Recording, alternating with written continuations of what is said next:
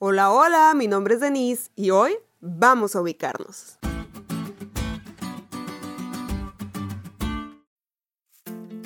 Actualmente trabajo en registro civil, la dependencia de gobierno encargada de dejar constancia de los hechos o actos relativos al estado civil de las personas físicas. Y por si no me entendiste, ahí registramos cuando naces, te casas y te mueres, porque como cristianos esperamos que nunca te divorcies. Ahora todo es muy digital y moderno, pero no por eso deja de haber errores. Que si error de dedo, que si error en la imprenta, y así se van imprimiendo copias del acta que ya no tienen la información genuina.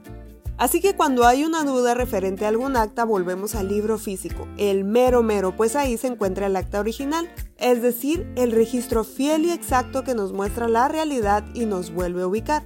Por ejemplo, hay quienes toda la vida creyeron que se llamaban María Genoveva, cuando en realidad son Ma.genoveva. Y déjame decirte que en el ámbito legal eso tiene repercusiones graves. Y algo así sucede con el Génesis.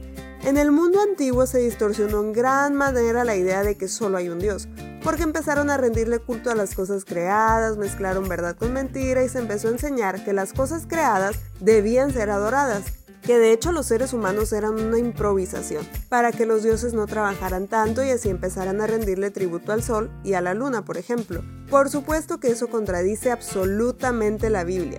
Primero porque Dios es creador y solo hay uno. Segundo porque el hombre es creado a su imagen y semejanza, punto culminante de la creación. La única fuente que tenemos para validar la información genuina es yendo al mero mero de las fuentes literarias, la Biblia, y en este caso en particular el Génesis, en donde se nos dice que el Sol y la Luna sirven para una función específica y nunca, jamás para adorarse. También se nos dice que Dios creó este mundo y nunca habla de una misión compartida con otros dioses o improvisaciones porque las cosas le resultaron mal. De hecho, hasta la salvación era parte de su plan. Así como un error en tu acta puede traer graves consecuencias legales, un error en tus creencias puede traer graves consecuencias espirituales. No te compliques, vuelve a tu origen y encuentra el verdadero Dios.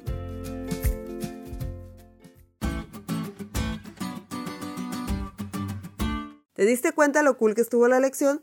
No te olvides de leerla y compartir este podcast. Es todo por hoy, pero mañana tendremos otra oportunidad de estudiar juntos.